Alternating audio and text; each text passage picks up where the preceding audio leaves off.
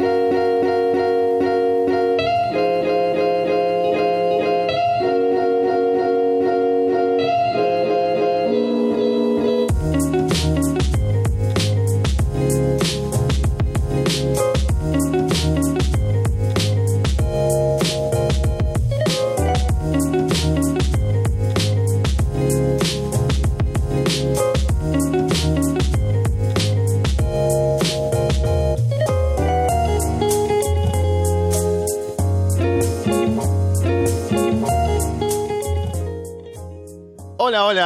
están? Soy Alessandro Leonardo y esto es Arras de Lona. Pasen, pónganse cómodos y sean bienvenidos, como siempre, a una nueva edición del podcast, episodio número 233. Gracias por darle ese botón de play a esa descarga, ya sea a través de Evox, de iTunes, de YouTube, de Spotify o por seguirnos, por supuesto, en arrasdelona.com y solowrestling.com. Estamos en el último pay-per-view de WWE antes de WrestleMania, Fastlane. Hablábamos más temprano en la previa de cómo llegábamos en cuanto a hype a este show y no era demasiado el hype. Y puedo decir, en líneas generales, que fue un mal show, pero tuvo también buenos combates, así que tengo cosas positivas y negativas que decir sobre Fastlane. Y para comentar todo al detalle, está por aquí nuevamente Fede from Hell. Fede, ¿qué tal? Hola, muy buenas. Contento de estar una vez más acá en este domingo de Fastlane. Eh, la voz un poco recuperada, ¿no? Me parece, con respecto al show de la mañana. Una, una tarde mucho más tranquila que, que la noche anterior. Así que eh, estamos un, un poco mejor. Y creo que lo que puede definir Fastlane tal vez sea eh, el tener sentimientos encontrados, ¿no? Me parece. Mm, Porque si bien podemos decir que fue un mal show por mil razones que vamos a ir analizando ahora de a poco, tuvo un par de buenos combates, unos tal vez tres buenos combates, incluso hasta muy buenos. Ah, pero pasaron tantas cosas que yo creo que todavía ni siquiera ah, hoy no hoy no tomé apuntes porque realmente, o sea, fue lo, lo, lo, lo hablábamos de- en Twitter, ¿no? Que fue el kickoff, el mejor kickoff de la historia, tal vez no el mejor, pero es que pasaron más cosas. Yo Claro, el menos irrelevante de toda la historia puede Sí. ser. acostumbrado a eso. Eh, ahora voy a contar una cosa al respecto, pero a, a lo que son siempre. Eh, hoy fue una locura y todo el show fue así. Era como que nunca pararon de pasar cosas. Eh, realmente, cuando me di cuenta, bueno, en la cobertura incluso tuve un problema, perdí parte de lo que había escrito, entonces ahí ya me atrasé aún más y estuve siempre como corriendo de atrás el show, no o sea, siempre escribiendo justo a tiempo, justo a tiempo. Entonces no tomé apuntes, porque, claro, era como que una sobrecarga de información que creo que va a estar bueno porque para analizarlo como que me va a salir, digo, va a ser más espontáneo, es, vamos a ir juntos tratando de definir qué pasó porque todavía no entiendo nada, básicamente. Vamos de una vez a ver cada parte de lo que fue Fastlane, empezando con el pre-show, que estaban anunciados dos combates, pero tuvimos al final uno, porque otro se convirtió en una Fatal Four Way por el título de Estados Unidos que estuvo en la cartelera principal. Nos quedamos con New contra Rusev y Shinsuke Nakamura. Y para esto, antes de llegar a este combate, justamente antes, hubo una promo en backstage, una entrevista que le hizo Kayla Braxton a Kevin Owens con respecto al combate contra Daniel Bryan y todo lo demás. Owens hace la promo y luego aparece Kofi Kingston y aparece como para darle un ánimo, ¿no? Para decirle, bueno, ya, ya estamos acá, así que que te vaya bien, ¿no? En el combate, qué sé yo. Y luego aparece como alguien ahí, un tipo en backstage que le dice a Kofi que lo están solicitando en la oficina de los McMahon para hablarle algo acerca del combate por el título de WWE de esta noche. Y eso hace que se emocione Kofi, ¿no? Por lo que puede ser ese anuncio también, tanto Xavier Woods como Biggie. Así que eso era la previa para este combate. En el combate, dominan a Xavier Woods, Biggie hace el comeback, Nude preparan el lap up down down, pero Lana hace caer a Xavier en la esquina. Xavier salta en tope con giro hacia afuera, Rusev y Nakamura lo atrapan, lo lanzan en powerbomb al piso. Biggie al final se deshace de Nakamura en ringside, le aplica el lap up down down a Rusev en el ring para llevarse la victoria. Bueno, sorprendentemente creo que tal vez por porque hubo no hubo dos combates como estaba estipulado en la previa, sino que solo hubo uno. eh, le dieron buen tiempo, ¿no? Por lo general vemos que los, los combates en, en el kickoff tienen esas pausas entre medio que, que te hacen perder un poco el ritmo, que tienen pocos minutos por lo general, que venís cansado y aburrido ya en el kickoff, porque venís de, no sé, de media hora de charlas que no pasa nada. En este caso me parece que estuvo bueno el combate, tuvo, no sé cuánto duró, pero tuvo una buena duración, porque tuvo fases intercambiadas, no fue que solo hubo, no sé, el dominio Hill, un comeback y se acabó. ¿No? Como parecía que terminaba, volví a ver un ataque de los Hills, eh, intervención de Lana, que no me gusta su corte de pelo, por cierto. De acuerdo. Eh, le queda muy raro. O sea, en realidad la, vi salir y parecía una persona haciendo cosplay de Lana en vez de, de, Lana. Estaba bastante irreconocible. Eh, y eso me, pareció que fue un, buen combate, a pesar de, bueno, lo que decimos, ¿no? En la previa, que no tenía demasiada historia. Nos puede molestar un poco la unión de Rusev y Nakamura, pero por lo menos el combate estuvo bueno. Fue buena acción para abrir el show. Y lo, que iba a comentar con respecto al kickoff, que, como decíamos fue el más cargado y con más eh, cosas para, para escribir y para seguir. Que bueno, como dije temprano, yo estaba en otra ciudad, habiendo tocado anoche. Y mi idea era llegar justo para el kickoff, pero no conseguí pasaje en, en el ómnibus, ¿no? No conseguí transporte. Y tuve que venir, realmente, cuando empezó el show yo estaba llegando a la terminal de acá. Uh, Y dije, bueno, ¿qué puede pasar? Voy mirando en el celular de mientras, ¿no? Y, y escri- pues tengo, en un celular miro y en otro voy escribiendo. y tuve que escribir no sé cuántos párrafos solo en el camino de la terminal a mi casa, que son 15 minutos. Acostumbrado a que no pase nada, dije, bueno, yo voy a mirar por las dudas. ¿Qué voy a tener que escribir? ¿Quiénes integran el panel? O sea, aparte, he hecho muchos pay-per-views, ¿no? O sea, hace muchos años que ya lo hago. Eh, tal persona presenta el, pa- el panel especialistas integrado por ta ta ta. Comienzan a repasar la cartelera. Yo escribía eso y durante media hora no tenía que hacer más nada. Ese era mi trabajo en el kickoff. Y hoy era una cosa tras de otra, y una entrevista y esto de Owens y Kofi. lo de Samoa con. Carmela y, y Selena Vega. Claro, eran anuncios, anuncios, cambios de combate que estaban en la cartelera, avisarle a los compañeros por las dudas a ver si lo habían visto. Eh, realmente fue un kickoff que, oye, estoy hablando de, mi lado de trabajo, digamos, obviamente me costó hoy porque, bueno, esto que estoy diciendo que tuve en, el viaje, pero que por lo menos te hace sentir, bueno, está bueno ver el kickoff porque están pasando cosas y, y no es tiempo muerto como solía ser. Y de acuerdo con que fue un buen combate, tuvieron buen tiempo, hicieron falsos finales, drama, ¿no? Así que el kickoff en general estuvo bastante bien, así que ahí lo dejamos. Sí, sí. Cartelera principal, arrancamos con el combate por el título de parejas de SmackDown, los usos contra The Miz y Shane McMahon.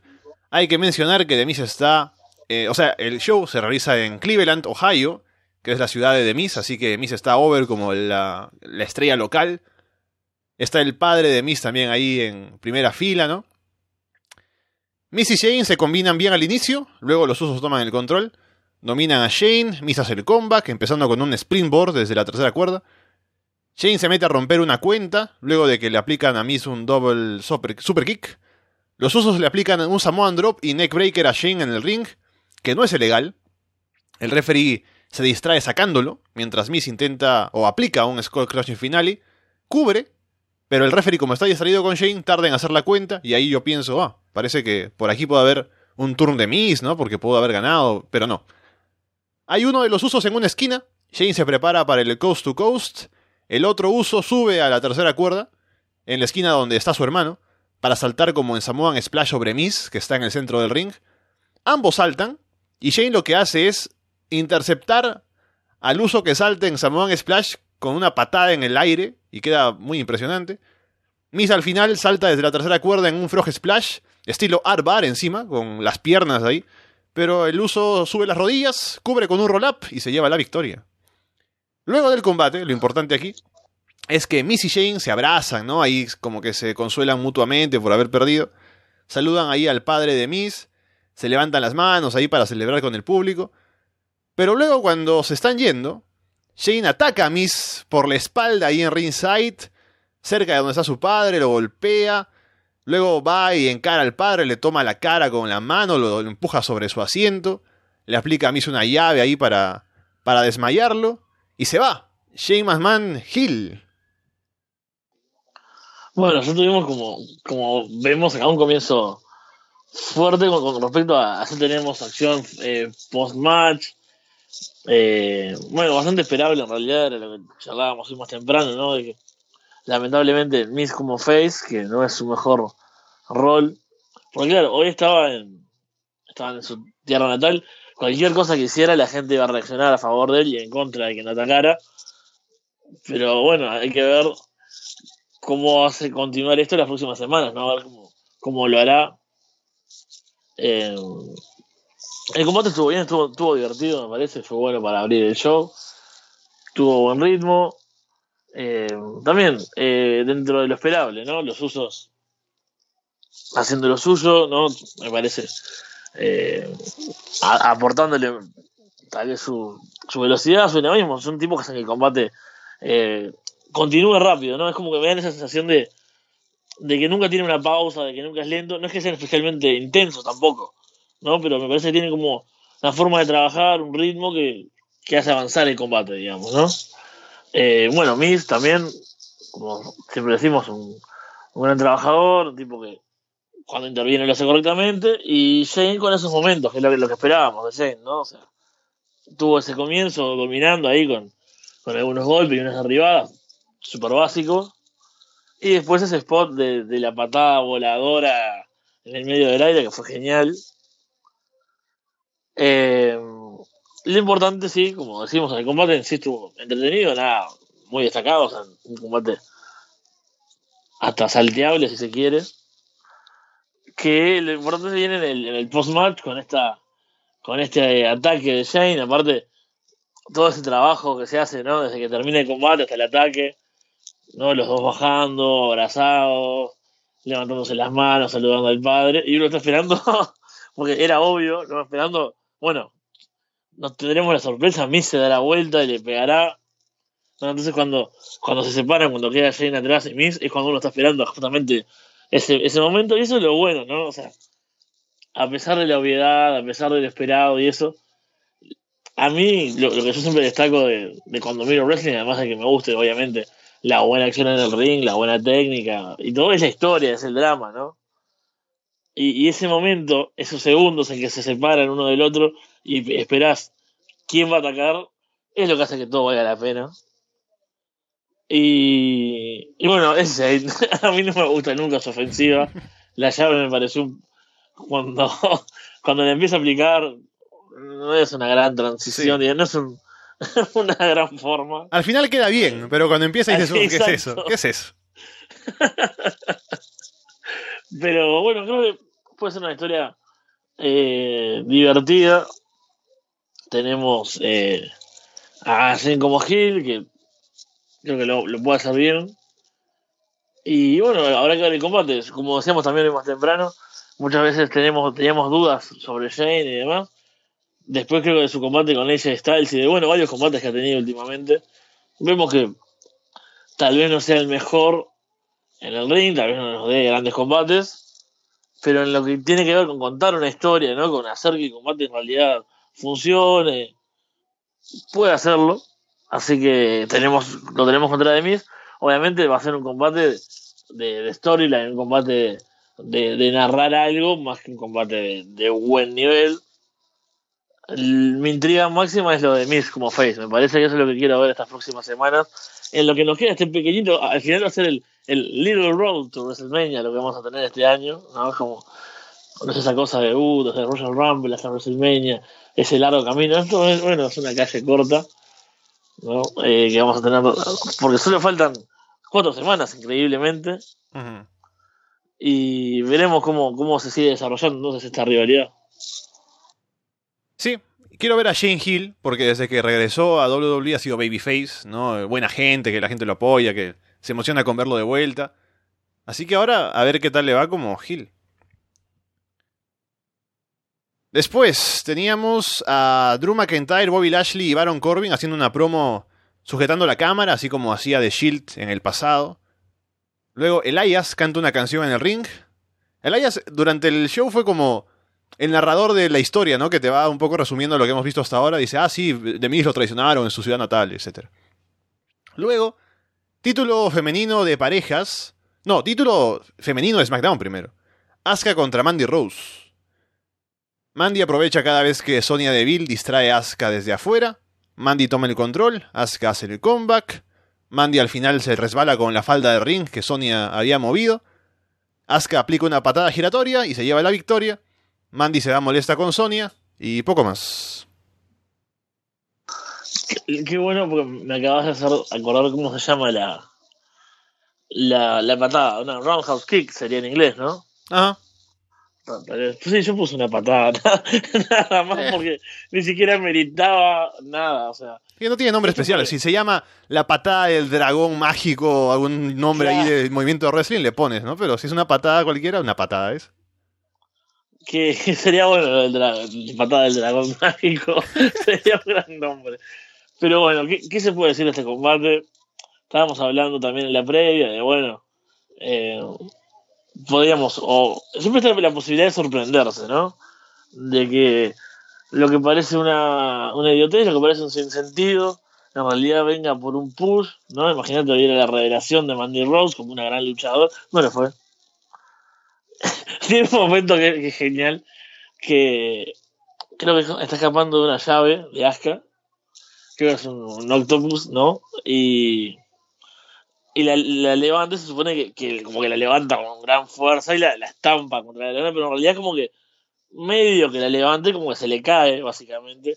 Y no sé si es Corey que dice, ah, sí, la fuerza de Mandy Rose. y es como, yo entiendo que tienen que venderlo, pero es como lo mismo de, eh, va a ser recordado como el mayor ejemplo de esto, eh, Jeff Hardy con Jinder Mahal, ¿no? O sea, un poco de improvisación tienen que poder tener cuando es tan obvio que no funcionó y, y simularlo, o sea, no te digo que, que sean Jonathan Coachman y digan, ah, en realidad intentó cargarla y se le cayó, ¿qué le pasó? No, se le cayó, así. pero parece que. Se le cayó, pero igual la lastimó, ¿no? Pero bueno, se le cayó, eso es lo que hizo importante. Claro, pero tampoco decir, ah, el poder, cómo la levanta y la lanza contra la luna cuando vos estás viendo y obviamente se le cae, o sea, ni siquiera pudo hacer eso. Y el combate tiene eh, el gran final de Mandio desbalándose con la, con la falda del ring y cayendo con una patada que ni nombre tiene. O sea, un combate que, no sé, en SmackDown podría tener lugar. No avanza nada, no sirve de nada. No creo que acá nos pregunta Jonathan, por ejemplo, si le sirvió a Mandy. Para mí no, no se vio bien. No se va a acordar nadie de ese combate tampoco, de- ni va a decir, Eh. ah, mira, Mandy le hizo frente a Asuka, ¿no? Se vio Exacto, como o sea, amenazante. no- no, nada. O sea, que tuvo dos rodillazos, creo que conectó. Intentó hacer un, un movimiento ahí, no sé, un- alguna especie de driver, ¿no? Que con un doble, doble underhook, ¿no? Que la agarró a Asuka. Ahí no sé si tiene, no sé cuál es el remate ni siquiera de Mandy Rose, no sé si tiene un remate. Eh, debería fijarme en el juego a ver si, si, si leo los movimientos y, y me doy cuenta, porque realmente nunca, nu- no sé, no recuerdo demasiados combates donde haya aplicado algún movimiento especial. Claro, es, es como cuando te eliges a alguien en el juego y no sabes en qué. O sea, en qué posición tienes que sacar el finisher, ¿no? De pronto, Claro. ¿cuál es el finisher? ¿Tiene que ser en la esquina? ¿Tiene que corriendo de ser.? frente. Claro. Eh, claro, o sea, viste, cuando llenas la barra de remate, te parás adelante, que es la clásica, y no te sale el botón. Y ahí, pero, ¿qué diablo tengo que hacer? Ah, saltar desde la esquina con el enemigo de espalda. Uy, no, cosas así. Eh, eso, para cerrar, porque este combate realmente creo que no merita demasiado tiempo más, con todo lo que pasó, sobre todo. No sirvió para nada. Asuka tampoco es que le haya matado en dos minutos y que uno diga, ah, bueno, qué increíble que es. Porque termina ganando por esa tontería. Genera otra, otra vez diferencias entre Sonia y Mandy. Creo que ya tuvieron diferencias en algún momento, si no me equivoco. Y quedó en nada. Y ahora, bueno, medio que discuten un poco. Y. Nada, realmente no pasó nada. Y. Combate totalmente de transición. Y a ver qué sucede el martes con, con Asuka, ¿no? A ver si, si avanza algo en la división, a ver si, si hay alguna retadora o un combate múltiplo, qué van a hacer. Tenemos al New Day, que va ahí por backstage, se encuentra a Kofi Kingston. Y resulta que Kofi ha estado esperando en la puerta de los McMahon durante una hora, ¿no? Desde que lo llamaron ahí en el pre-show. Esperando que lo, que lo llamen, ¿no? dice. Biggie dice, no, no vamos a esperar más, vamos a pasar. Entonces abren la puerta, entran, está ahí Vince hablando por teléfono. Le dicen, no, tienes que atendernos de una vez, mira que Kofi se merece esto, ha estado esperando, no solo en la puerta por una hora, sino ha estado esperando por, ¿cuántos años son? 11 años creo, que siempre lo mencionan. Dice, o 14 años, Sí, creo, no. Dice, bueno, eh, hay que darle el combate por el título, va a ser campeón, qué sé yo. Y ante, ante tanta insistencia que le dicen, hey, mételo al combate, Vince dice, ¿saben qué? El combate va a ser una triple threat. Y no lo dice, o sea, porque al final realmente es una triple threat. Pero no sé qué tan claro hace que lo que diga aquí se- sea o no contradictorio con lo que pasa. Pero la idea es que nos dice triple threat, el combate es ahora mismo, así que Kofi ve al ring. Kofi va al ring y se entera de que el combate que tiene no es la triple threat por el título de WWE, sino un combate en desventaja contra The Bar. Además, Xavier Woods y Big E están prohibidos de estar en ringside. Y además el combate es handicap, pero no con relevos, así que Cesaro y Sheamus pueden estar en el ring al mismo tiempo. Kofi se defiende un poco, pero The Bar eventualmente toman el control. Luego Xavier y Big E aparecen para ayudar, pero la seguridad los detiene. Luego vienen Rusev y Nakamura también a encargarse de ellos. Cesaro y Sheamus cubren a Kofi en el ring. Y nada más. Uf, cuántas cosas acá, ¿no? Eh, Y además, antes de que se me olvide, es importante mencionar que durante el combate la gente coreaba This is boring, o sea, esto es aburrido. claro, bueno, acá lo primero, ¿no? A mí me intriga tratar de, de entender el plan de Vince, ¿no? Recordemos, durante el kickoff. Ay, espera que se me cayó uno de los auriculares.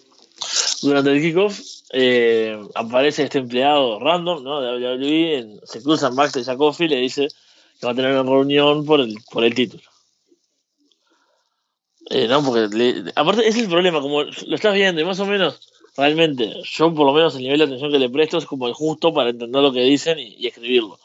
A veces no, no, no captás eh, el 100% de las palabras que dicen, ¿no? O sea, y acá en lo de Vince, ese fue el gran problema. Cuando tiene la reunión, que aparte, ¿por qué le hizo esperar tanto rato? O sea, a mí me, me intriga pensar cuál es el plan. O sea, le dice, bueno, tenés esta reunión y él se va a quedar esperando también en su oficina porque él va a suponer que Big E y Xavier Woods se van a molestar de que esté esperando y van a irrumpir. Entonces ahí buquea el combate. Eh, no, o sea, realmente no entiendo todo el, el, el plan maligno de Vince, ¿no? Porque es como un plan maligno de- porque sí, ¿no? Claro, No. y además, ¿cuál es el motivo detrás de todo? Porque eso es eh, una- uno de los grandes problemas de todo esto que pasa esta noche y que me molesta más, es que, ¿dónde está el sentido de todo lo que pasa? Porque cuando reemplaza primero eh, Vince a Kofi con, con Kevin Owens en SmackDown, ¿no? Para el combate de este show de Fastlane. Ujú. Cuando lo hace, su justificación y le explica es que él cree que Kevin Owens es una mayor estrella que Kofi Kingston, entonces, como quiere asegurar que el título esté disputado por luchadores importantes, saca a Kofi y mete a Kevin Owens, ¿no? Ahí se entiende por qué lo hace. Pero luego lo que no se entiende es por qué ahora quiere conspirar contra Kofi Kingston insistentemente, no meterlo en un combate handicap, ¿no? Eh, Jugarle sucio, tenerlo ahí esperando en la puerta, ¿no? ¿Por qué ahora se ha ensañado con Kofi Kingston? Eso es lo que no se entiende. Claro, porque está bien. eh, uno, uno puede entender desde, desde afuera o, o pensando, ¿no? Eh, ah, esto es para generar esa empatía con el Face, ¿no? Todas las cosas en contra. Eh, la historia de Daniel Bryan en WrestleMania 30, ¿no? Pero eso en su momento tuvo sentido. O sea, había una historia acá.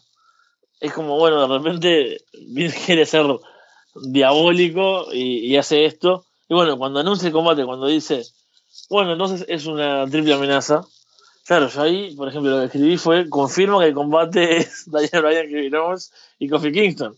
Porque si bien no dijo los nombres, obviamente es la gracia lo que te van a entender. O sea, unos genios, ¿no? Ma- Mal yo que, que no puse literalmente lo que dijo. Y después, bueno, está el combate, no hay que, que es- no es un combate, es más que nada un segmento, una paliza de, de The Bar y, y poco más. Es Y además, para- Estamos para hablando de, este de, de Kofi, que en teoría va a ser retador por el título en WrestleMania. ¿Por qué tienes que humillarlo ahí, lastimarlo, poner a que lo destruyan en, un, en el pay-per-view anterior a WrestleMania? O sea, para generar simpatía, ¿no? Pero hace falta generar más simpatía para Kofi Kingston luego de que perdió, luego de gran, dar una gran actuación en el Elimination Chamber, luego de que lo sacan del combate que se merecía en Fastlane. ¿Hace falta pegarle más? ¿Por qué? No, no, completamente necesario, o sea, es como exagerado, ¿no? Es como, bueno, por las dudas, hagamos algo más. Sí, yo creo que el, problema principal de esto, o sea, estos segmentos, lo que hacen con Kofi, es que tenían miedo de que se enfriara Kofi, ¿no? O sea, que el hecho de que. Ya hice un mal chiste sobre esto en, Twitter, no lo voy a repetir acá. O sea, y, lo, que, lo que quieren es asegurarse de que llegue con hype a WrestleMania. Pero no era necesario tenerlo acá. O sea, yo me imagino que habría sido mejor borrar todo esto, ¿no? Ya se decidió que es Kevin Owens contra Daniel Bryan. A lo mejor podrías haber dicho que ya, va a haber una triple threat por el título de WWE. Lo dices así. Y la gente se imagina, ah, va a ser Kofi Kingston. Pero nunca metes a Kofi en una historia como la de encararse con Vince y se, llama su oficina, sino que dicen, ya, triple threat, pero sale Mustafa Ali. Ahí la gente dice, ah, mira, debió ser Kofi, tal vez. Pero también no me, no me convence tanto que esté Mustafa Ali en el combate. Habría preferido que sea solo Daniel Bryan contra Kevin Owens. Pero imagínate que luego de que pase el combate por el título de WWE, luego de que Kofi ha estado desaparecido durante todo el show, aparezca luego y encare a Bryan, ¿no? No se pelee ni nada, solo que lo encare y diga yo merecía estar acá y quiero estar en WrestleMania. Y ya luego, las semanas que vienen en SmackDown, de alguna manera se arme el combate, pero no me parece que era buena idea pegarle a Kofi ahí para hacerlo lucir mal. Más, o sea, la idea es hacer que genere simpatía con el público, ¿no? Y que luego esté en WrestleMania, porque no sé, me parece que se pudo haber hecho mucho mejor. Sí, sí, completamente de acuerdo. Bien, luego tenemos a Charlie Caruso que entrevista a Bailey y Sasha Banks en backstage. Hacen otra promo genérica ahí de haber trabajado duro para ser campeonas. No hay conexión más fuerte que la Boss and Hug Connection, Fede. Luego tenemos a Elias que canta otra canción hablando de cómo le pegaron a Kofi Kingston. Kayla Braxton entrevista a Shane McMahon en backstage, le pide una explicación por su turn heel. Shane se va sin responder. Luego combate por el título de parejas de Raw, de Revival contra Bobby Roode y Chad Gable, contra Ricochet y Alistair Black. Empiezan sacando a Revival del ring, luego regresan y toman el control sobre Ricochet. Black hace el comeback sobre todo el mundo. Gable le aplica un Chaos Theory a Black. Wilder rompe con un splash desde la tercera cuerda. Ricochet luego le salta encima con un Shooting Star Press. Root rompe la cuenta. Ricochet le aplica a Dawson una Super Huracán Rana hacia afuera sobre todo el mundo. Pero no sale tan bien. Sale, o sea, sale mal. Y sale tan mal que ni siquiera lo repiten, ¿no? Porque es un movimiento que se repetiría ahí en doble pantalla, ¿no? Pero ni siquiera lo repiten porque sale bastante feo. Ricochet al final salta por encima de una esquina hacia afuera cuando está en pleno salto, Gable le da el tag para entrar. Revival terminan aplicándole a Gable un Shatter Machine y se llevan la victoria. Luego del combate hay un Brawl y Ricochet termina aplicándole un 630 a Wilder. Así que Revival retienen, pero terminan luciendo bien, quedando ahí encima de todos Ricochet y Alistair Black todavía, cuidados.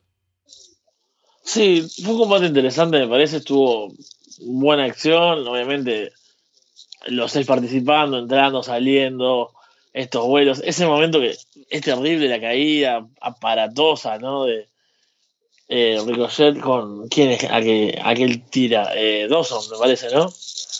Cuando es hacia afuera, sobre todos, ¿no? Creo que que caen ahí contra, contra el Iron y eso, queda bastante, bastante mal que aparte cuando, o sea, eh, a mí me encantan esos movimientos que obviamente son típicos de combates así como spotty, digamos, que, son ridículos, ¿no? O sea, en, que solo en el universo del wrestling, sobre todo en un poco más indie, tiene sentido eh, hacer un movimiento así, porque obviamente te lastimas vos, lastimas a, tu, a tus compañeros que también están abajo, pero obviamente es espectacular.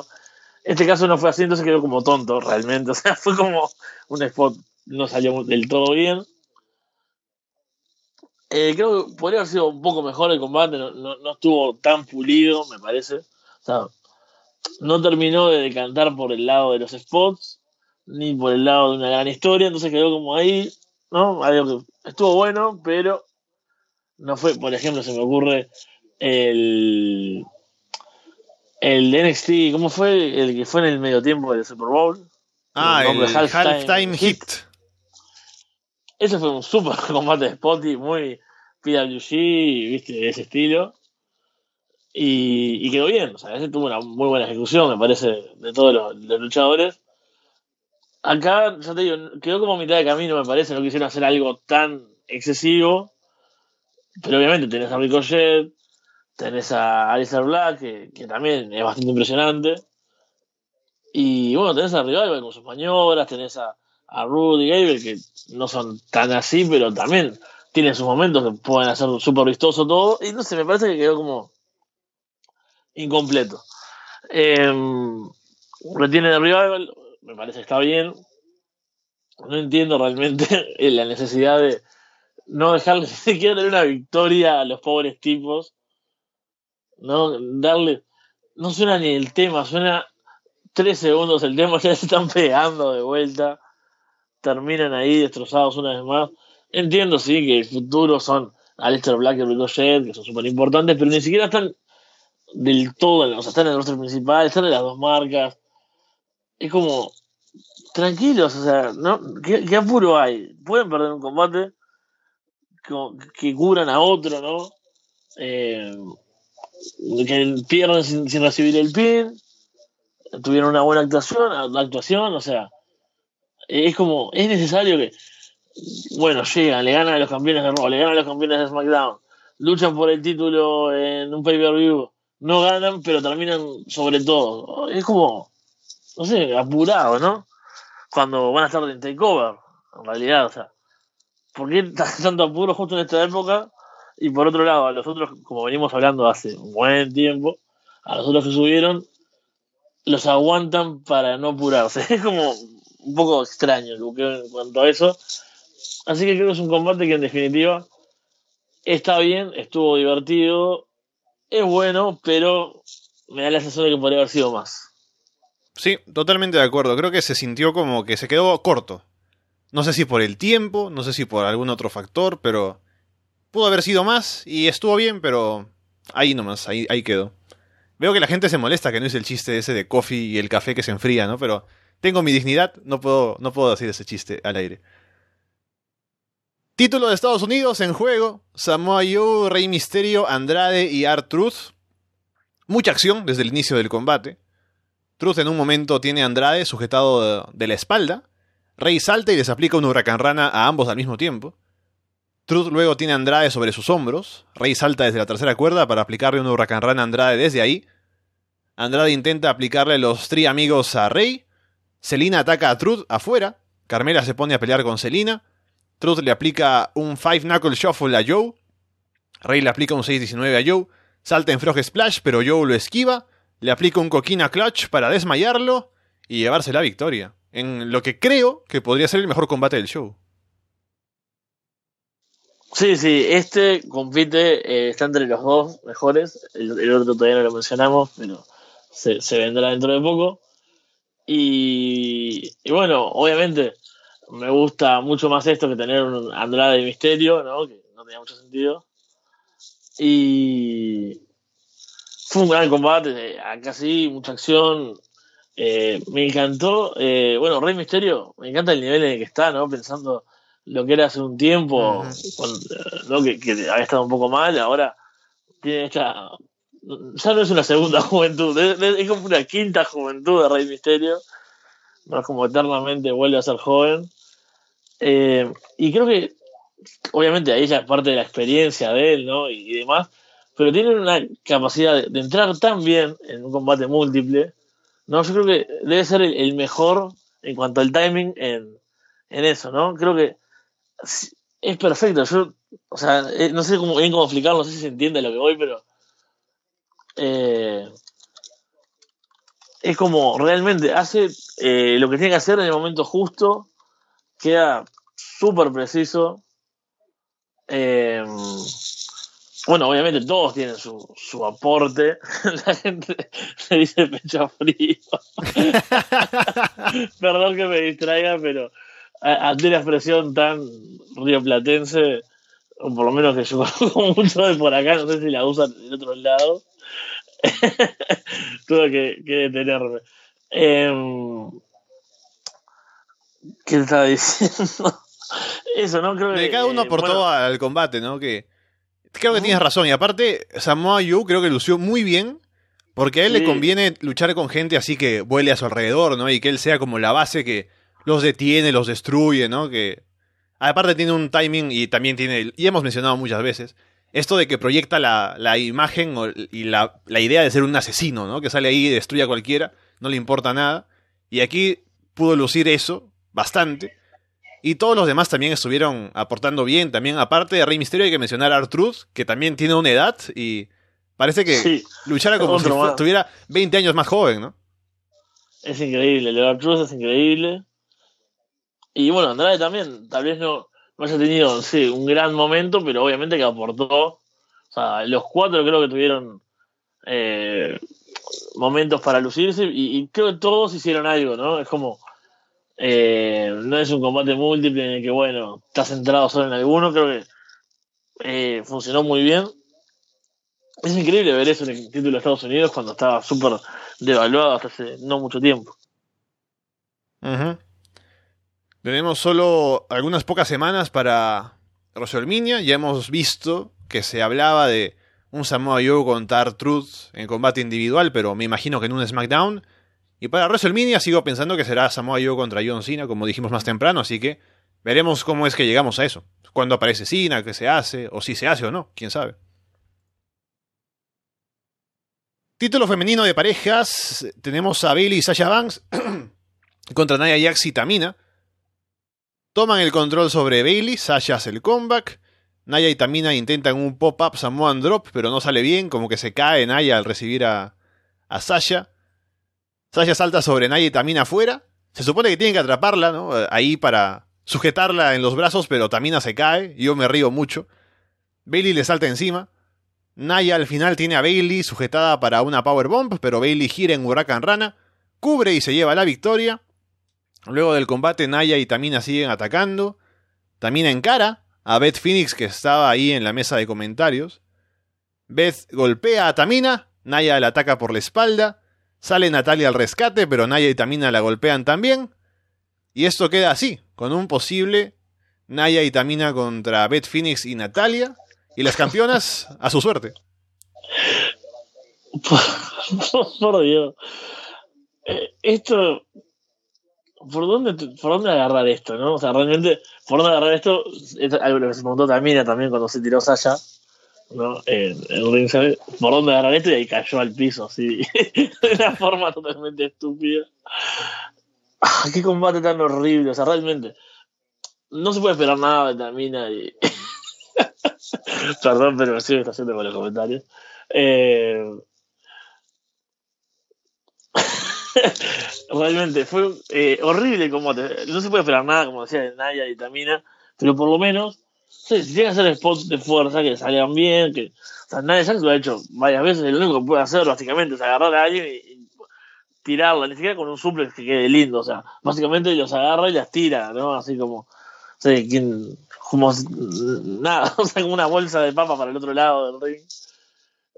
Pero por lo menos eso, que, luzca bien, que luzca fuerte, de verdad, no pueden hacer eso. Al ser un combate de parejas, intentan hacer estas cosas, estos spots, y salen mal. Eh, cuando le, le tiran a, eh, también le tira creo que es a Bailey para que haga el Samoan Drop y se le, se le zafa. Después, bueno, el, otro, también en ringside. Es un combate que ni siquiera Bailey y Sasha pudieron salvar. Nunca es emocionante. Porque claro, ¿cómo te vas a emocionar con ese nivel penoso? Y para peor de todo eso, o sea, ya es horrible el combate, termina. Sin mucha emoción también, porque en Powerbomb de Nia Jax no es. Eh, no es nada muy importante, o sea, no es un movimiento final, o sea, también es un movimiento poderoso, pero no era un drama, ¿no? No, Jax hacer una Powerbomb, es el final del reinado. Y ahí el Aura Carrana y el pin, la cuenta de tres.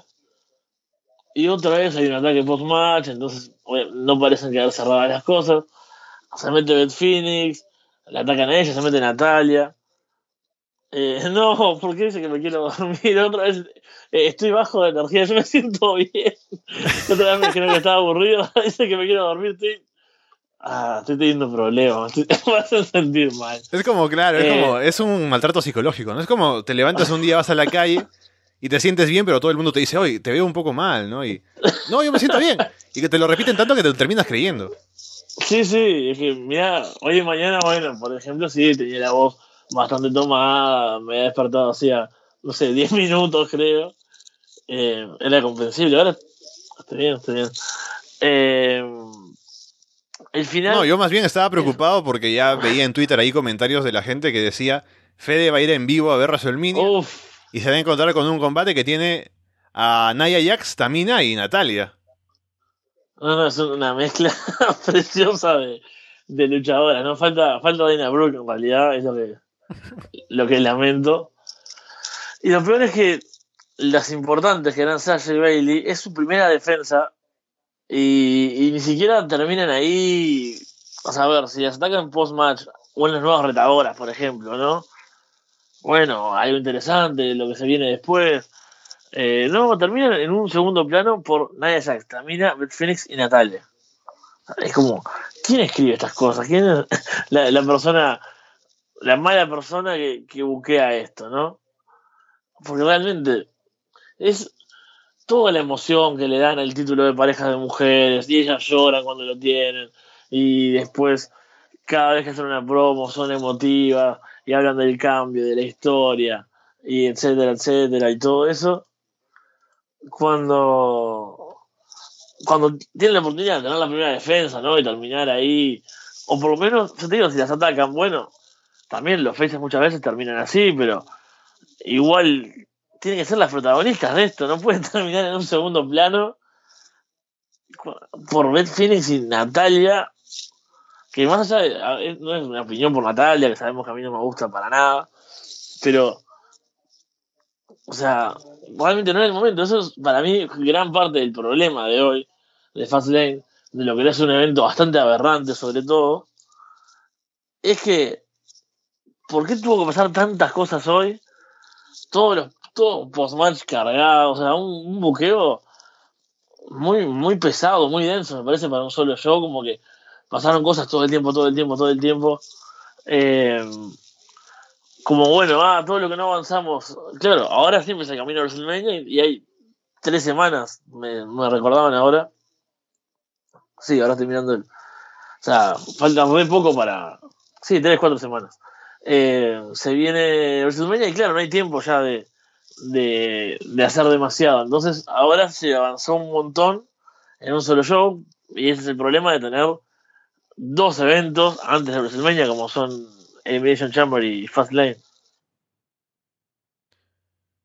Sí, me pregunto en qué terminarán Sasha y Bailey, ahora que han sido más o menos apartadas de esta historia. Tal vez busquen retadoras en SmackDown, que salieron las Iconics durante el pre-show, así que tal vez, qué sé yo. Después, combate por el título de WWE, Daniel Bryan, Kevin Owens y Mustafa Ali, que es porque cuando entran se anuncia que es una triple threat. El mundo es- espera a Kofi Kingston, pero es Mustafa Ali, así que hay abucheos cuando aparece y hay cánticos para que, para que venga Kofi, ¿no? Durante todo el combate, pero luego, o sea, no es que la gente haya boicoteado el combate, sino luego, como el combate fue bueno, se metieron a, a- apoyar la acción, ¿no? A reaccionar con lo que estaba pasando. Ali está en la esquina, Brian lo patea y lo hace volar hacia la barricada. Brian toma el control del combate, dominando a ambos. Ali le aplica una reverse huracanrana a Owens y un Spanish Fly a Brian de la tercera cuerda. Owens evita el 0-5-4 y aplica un stunner, pero Brian rompe la cuenta. Ali salta en 450 desde la tercera cuerda sobre Brian en el filo del ring.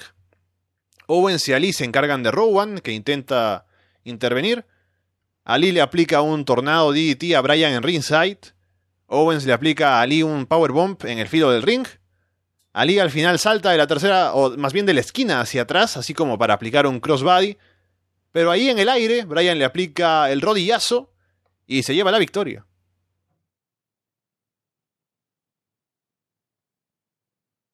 Fede. Sí, me, demoré en, en encontrar el, el, mute. Va, el unmute. Uf, bueno, acá. Eh, sí, hay, hay muchos comentarios hoy, por suerte. Eh, uy, perdón que quedó ahí el. Por ahí también vino un comentario. bueno, eh, la gente sigue pidiendo el chiste, Alessandro, no sé si estás viendo.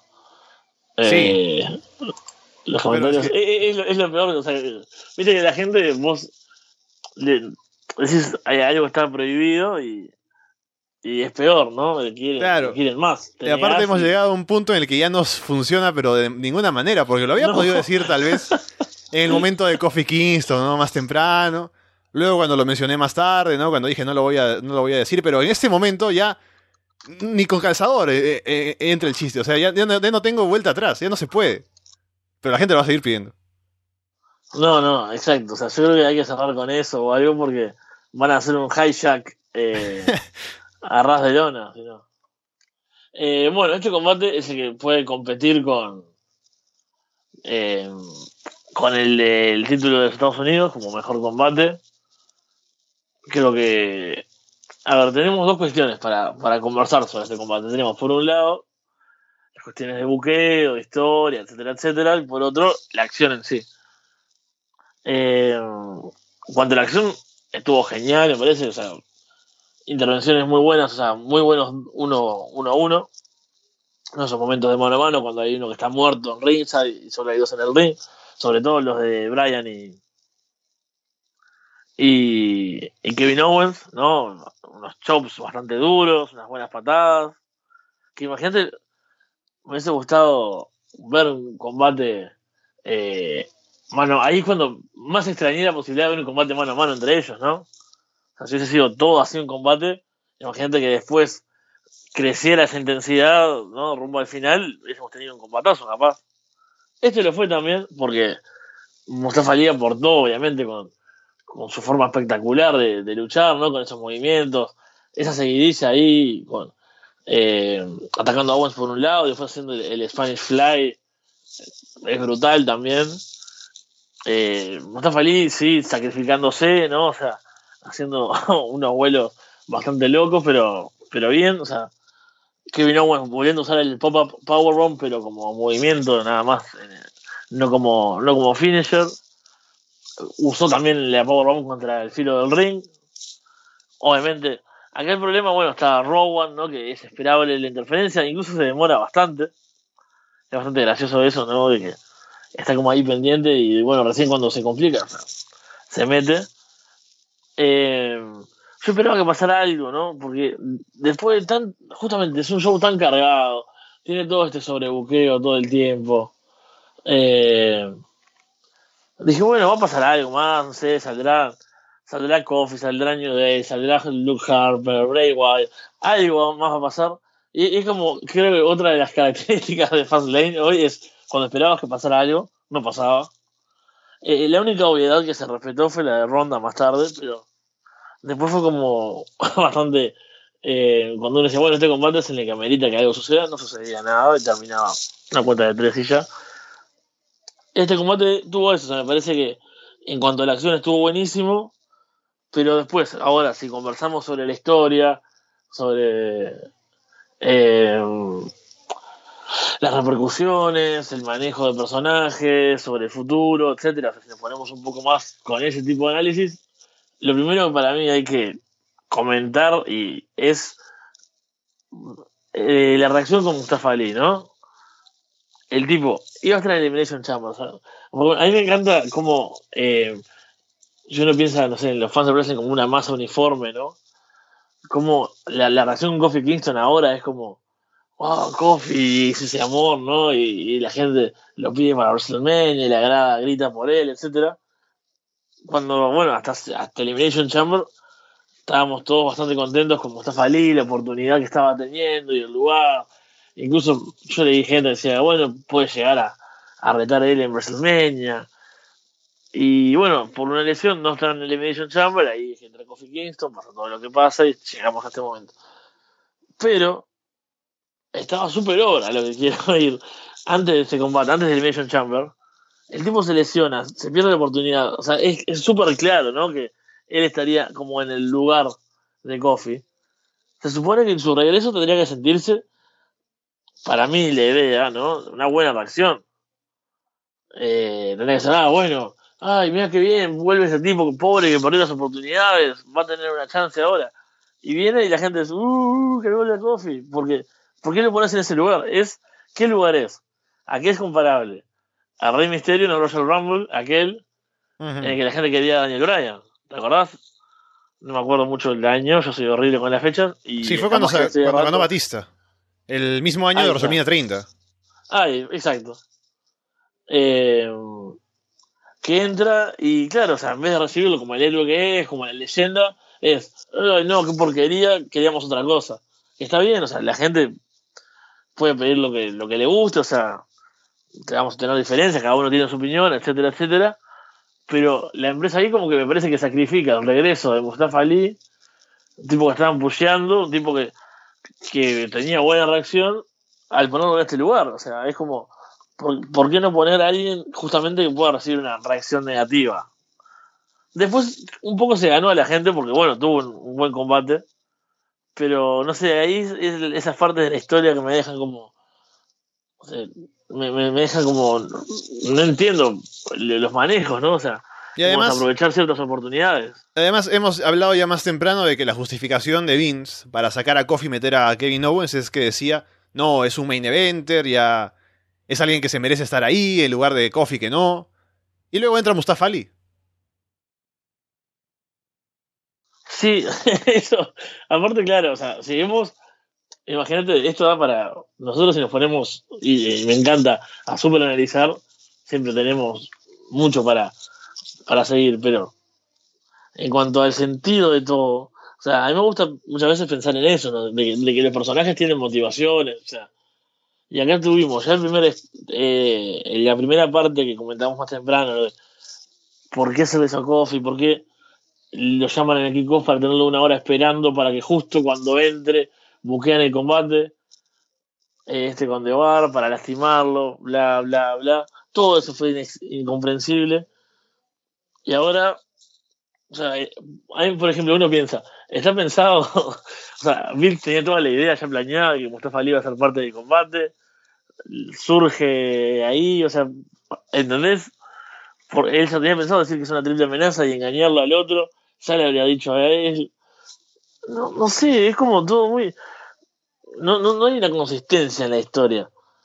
Y, justamente lo que. Y, es uno de mis argumentos favoritos para quejarme de esto, es que WWE tiene un millón de horas semanales para hacer las cosas. Entonces, ¿por qué tiene que dejar huecos tan grandes? ¿Por qué tiene que ser tan inconsistente? No es una empresa indie que tenga un show cada dos meses, como digas, bueno, sí, a mí me pasa en alguna empresa que sigo, ¿no? De repente decís, ¿por qué este tipo es retador? No, porque le ganó a uno la vez pasada y bueno, eh, es bueno y la gente le gusta, entonces la empresa le da una oportunidad. Eh, acá no, acá tienen todo para darle una historia con continuidad, que uno se enganche, que tenga sentido mirar a ver qué pasa, estar atento la próxima semana y en cambio eso es un entrevero que en una noche sola Imagínate si vos te perdiste Fastlane, ¿no? El último que viste es SmackDown, ¿no? O NXT, por ejemplo, o, lo que sea, esa semana. Mirá la semana que viene, o sea, mañana, el martes, no vas a entender nada que diablos pasó en Fastlane, porque pasaron 1500 cosas sin razón, sin, sin continuación de nada. Y eso, no sé, para mí es un gran error que hace el WWE. es como, es como, no sé, es como tener un chiste y no, no usarlo en el momento adecuado. Becky Lynch contra Charlotte Flair, ya sabíamos la estipulación. Becky, si ganaba, entraba a WrestleMania. Llega cojeando, ¿no? Porque está lesionada de la pierna. Charlotte de inmediato ataca la rodilla izquierda. Charlotte domina por completo casi todo el combate. En la parte final, Becky hace caer a Charlotte en ringside. Cuando Charlotte vuelve al ring, Becky Intenta aplicar el disarmer, Charlos le da vuelta, aplica una figure 4, pero Ronda Rousey aparece y ataca a Becky para darle la victoria por descalificación, lo que hace que Becky Lynch gane el combate y por lo tanto vaya a la triple threat en WrestleMania. Bueno, acá, hay un problema. Eh, me dicen que diga lo mismo, pero en realidad no es que nada tenga sentido en este combate, es que es horrible. Eh, en cuanto a ver. es que hay tantas opciones. ¡Oh, está Walter! Eh, hay tantas cosas, ¿no? Y, a mí me empieza a hervir, la sangre en estos momentos, ¿no? Pero. como decíamos más temprano en la previa, ¿no? Y venimos hablando de la rivalidad de Becky Lynch y Ronda Rousey, y bueno, y Charlotte que se metió. Eh, voy, a, voy a cambiar de pantalla para luego los comentarios porque es imposible. hoy realmente, o sea, me están matando. Eh, después vos decirme si alguien dice algo que, yo le tenga que responder porque no, no voy a poder mantener el, el, hilo de lo que estoy tratando de decir, sino. Eh, volvemos.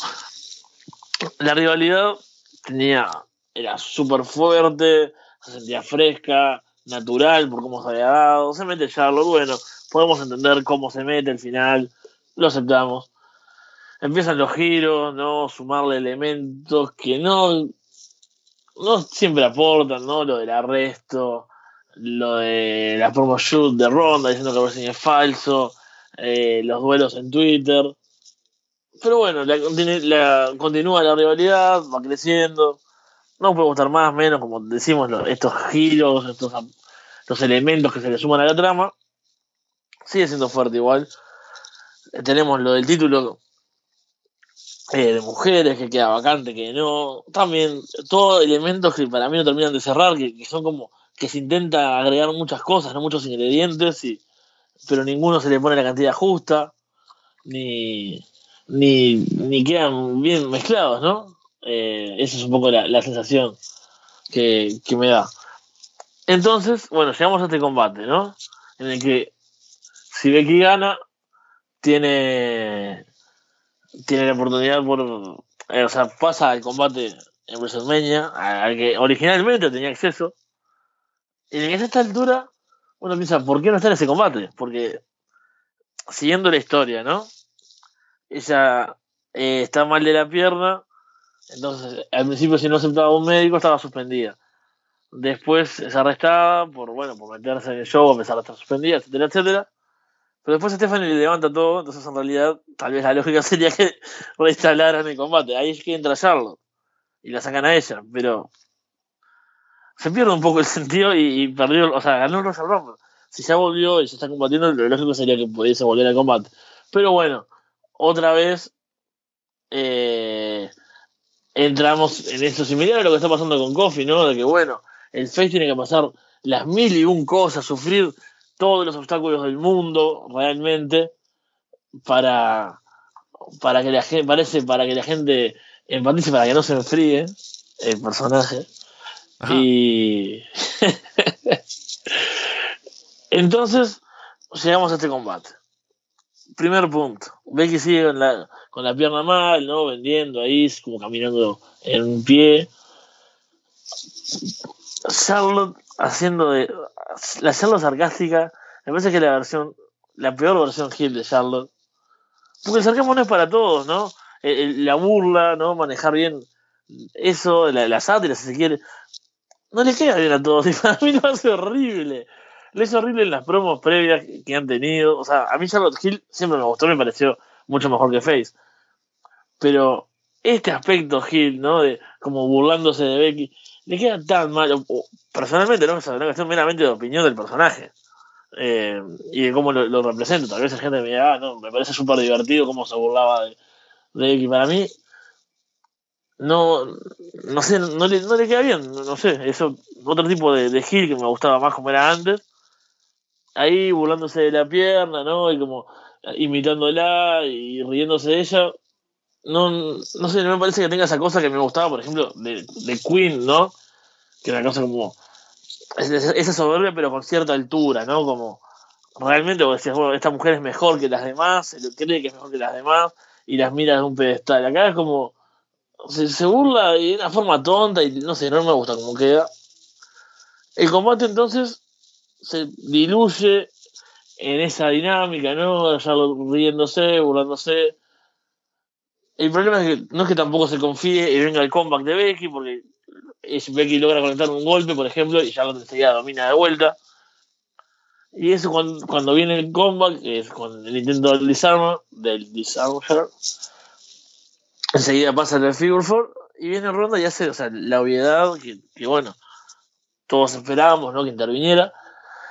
Pero que yo por lo menos me imaginaba tener un poco de misterio, ¿no? Que viniera, no sé, estuviera ahí, la caída del árbitro, o sea, es como lo, lo que se hace temprano. Cuando espero el sobrebuqueo, cuando espero que pasen cosas, no pasan y en los combates que no esperaba nada, termina con eh, como el, el, campeonato de femenino de mujer, eh, de parejas, ¿no?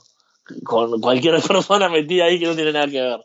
Y cuando esperaba realmente algo así, no pasa nada y pasa lo más fácil que es, ah, bueno, Ronda quería pelear con Becky, ataca a Becky, Becky entonces gana por calificación, entonces entre combate, fin. Y es como lo menos emocionante del mundo por una rivalidad que era tan fuerte, tan... Que todos decíamos, esto, esto va para el evento principal y seguramente vaya igual para el evento principal, o sea, obviamente lo de hoy no va a ser, no, no tira por la borda todo lo demás, pero es como qué pereza la forma de escribir esto, qué pereza este buqueo súper básico. o sea, esto realmente, o sea, esto no tiene ningún esfuerzo, ¿entendés? Esto es como, a ver, lo más básico, eh, Becky tiene una lesión, Charlotte se burla, Ronda interviene y le cuesta el combate a Charlotte para confirmar el combate. Es como, estamos hace meses con esto para que a menos de 30 días termine así, o sea, ahora sí se confirma el combate y es como... eh, pereza, es como, es eso la, la sensación que me transmite. Eh, no sé, es como tantos meses de historia para llegar a, con tantos aportes, con tantos giros, con todos los elementos que le metieron, para terminar con una intervención de ronda que después se queda parada ahí, se va, Charlo también, mira, es como no pasa nada, no, no hubo ni drama, o sea, fue la intervención menos dramática del mundo en un combate que tenía en juego un combate en WrestleMania, o sea, no sé, fue para mí totalmente decepcionante. Ni siquiera pudimos ver un combate bueno entre Charlotte y Becky. Que imagínate, le dábamos, no sé, unos minutos más, que fuese un poco más competitivo y sí, después al final había descalificación, etcétera. Ni eso tampoco, porque siguen vendiendo, como decimos, que el, el Face tiene que estar súper destruido y súper en las malas. Claro, porque para, para llegar al combate, Becky ni siquiera tiene que ganar por su cuenta, sino irse descalificada porque la atacan. Por, o sea, llega con poco ímpetu al combate, no sigue estando lesionada. Y claro, se entiende porque está el tema de la lesión de por medio y que por ahí se justifica que no podía ganar, ¿no? Pero igual es una llegada débil de ella a ese combate en WrestleMania. Claro, ese es el, problema, ¿no? Hoy realmente. Eh... Me están matando hoy. Eh... Porque ahora mientras vos hablabas volví a leer los eh, los comentarios. al igual que, los, los bookers de, de WWE no que trabajan entonces yo también me parece tal vez yo sea un vago también como como conductor acá como podcaster y, no me doy cuenta. Así que voy a, esforzarme como, deberían esforzarse los los bookers de, de WWE Elias canta otra canción, Lacey Evans sale ahí al final a pasear, Randy Orton luego le aplica un arqueo out of nowhere a Elias, pero AJ Styles también aparece y le aplica un Phenomenal Forearm out of nowhere a Randy Orton, y así queda esto por ahora, de camino seguramente a Randy Orton contra AJ Styles en WrestleMania. Y vamos con el main event, The Shield contra Drew McIntyre, Bobby Lashley y Baron Corbin. Hacen énfasis en el hecho de que es la última vez que veremos a The Shield juntos, y mencionan varias veces, lo hace Michael Cole ahí, de que Dean Ambrose no ha renovado contrato, así que se va. Así abiertamente lo dicen, lo que es bastante extraño. O sea, no, no recuerdo haber visto antes algo así en WWE. Pero es lo oficial y no se sabe si eso finalmente... Ah, es que escucharlo tanto ahí en un show me hace dudar de si finalmente se va o no. Pero quién sabe, ahí está al menos eso como historia y como lo que sabemos hasta ahora. The Shield luce bien al inicio, combinándose y controlando el combate. Los Hills luego dominan a Rollins, Ambrose hace el comeback. Lashley le aplica una espira a Ambrose para detenerlo. Ambrose aplica el Ariat con rebote en las cuerdas de Nigel McGuinness. Y René Young menciona que es de Nigel McGuinness, por primera vez desde que lo he visto haciéndolo en WWE. Roman finalmente hace el comeback, Ambrose corre por las mesas de comentarios para saltar sobre Drew y Lashley afuera. Ambrose, Rollins, Lashley y Drew pelean entre el público. Rollins salta sobre todos desde un palco ahí. Corbin le aplica el End of Days a Roman, pero Ambrose y Rollins llegan a romper la cuenta. Rollins le aplica a Lashley un curve stomp sobre la mesa de comentarios. The Shield le aplican una triple powerbomb a Drew sobre la mesa de comentarios en español. Terminan aplicándole una triple powerbomb a Corbin en el ring. Roman cubre y se lleva la victoria. Y no pasa nada más al final, simplemente The Shield celebran por última vez en la vida haber ganado un combate.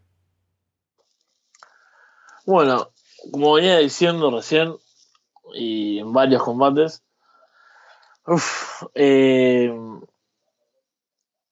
cuando esperábamos que pasaran cosas, no pasaron. Acá no hubo nada, o sea, realmente fue lo que, lo que decían, ¿no? El combate final, final, entre muchas comillas, porque sabemos que en el wrestling nada de final, nada es el último. ¿No? Los once in a lifetime, los retiros, las reuniones. Eh, siempre se vuelve, salvo de la muerte, siempre se vuelve. Eh, entonces, ahí por lo menos yo siento cierta decepción de, de, que no haya habido justo en un combate donde yo esperaba alguna historia que avanzara. Porque bueno, Roman Reigns sí volvió hace poco, entonces no me parecía mal que hoy eh, empezara su camino a WrestleMania, si es que va a tener algo, seguramente lo tenga. Pero no tuvimos realmente este último combate de Shield. Y fue eso, fue ese homenaje, ¿no? O sea, básicamente eh, todo el repertorio, un combate eh, muy, muy para dejarlos bien a ellos, ¿no? Con tal vez eh, un, poco esos guiños, tal vez a esos combates con, con Evolution, con los Wyatt, ¿no? Esa, esa acción fuera, fuera del ring, ¿no? Pero me parece que no llegó a esos combates también. O sea, ¿por qué? Porque los rivales son como una facción en sí eh, débil, más allá de que Drew McIntyre tuvo en el momento un buen trato, más allá de que Lashley haya mejorado un poco también el buqueo, está Corbin, no Corbin le resta puntos al equipo. Y además de que no son una unidad, o sea, no han hecho mucho más que algunos ataques, ¿no? Y algunas intervenciones y demás. Entonces, obviamente, The Shield se siente muy superior a ellos. No hay una rivalidad. ¿Vos te acordás ese de Shield contra los Wyatt? Cuando están solo parados y la gente antes de que empiece, antes de que huele un primer golpe, está gritando This is awesome. Pero no, no, y es un This is awesome que estaba bueno, o sea, no es esa cosa de, uy, son los tontos de, de NXT que gritan cualquier cosa todo el tiempo porque están locos todo el tiempo, ¿no? O sea, NXT aparece ahí más Riddle en chancletas y le gritan, ah, this is awesome, porque aparece en chancletas. Esto realmente era un ambientazo, ¿por qué? Porque vos querías ver, o sea, la gente quería ver ese combate y, ya tener los 3 contra 3 parados a punto de, de, matarse, ya era espectacular, realmente era awesome. Acá no hay un ambiente de nada, más allá de la felicidad de poder ver a Roman Reigns de vuelta, que eso sale bueno, obviamente se festeja, que se haya mejorado y demás. Es lo único, o sea, bueno, la reunión de Shield también, pero como decíamos, el otro día creo en el en el directo, ya no sé ni en cuál directo porque se me mezclan los, días, pero que la nostalgia pierde el punto cuando no hace mucho se juntaron y cuando no es algo de hace 10 años que vuelven después de tanto tiempo. Ya hemos visto reuniones, tuvimos la versión de decir con, con Kurt Angle también. Eh, mira, mira el aporte que habría que confirmar que ese combate se dio en el primer show de Arras de Lona. Es bastante bueno, posible porque fue en un Elimination Chamber el primer show de Arras de Lona.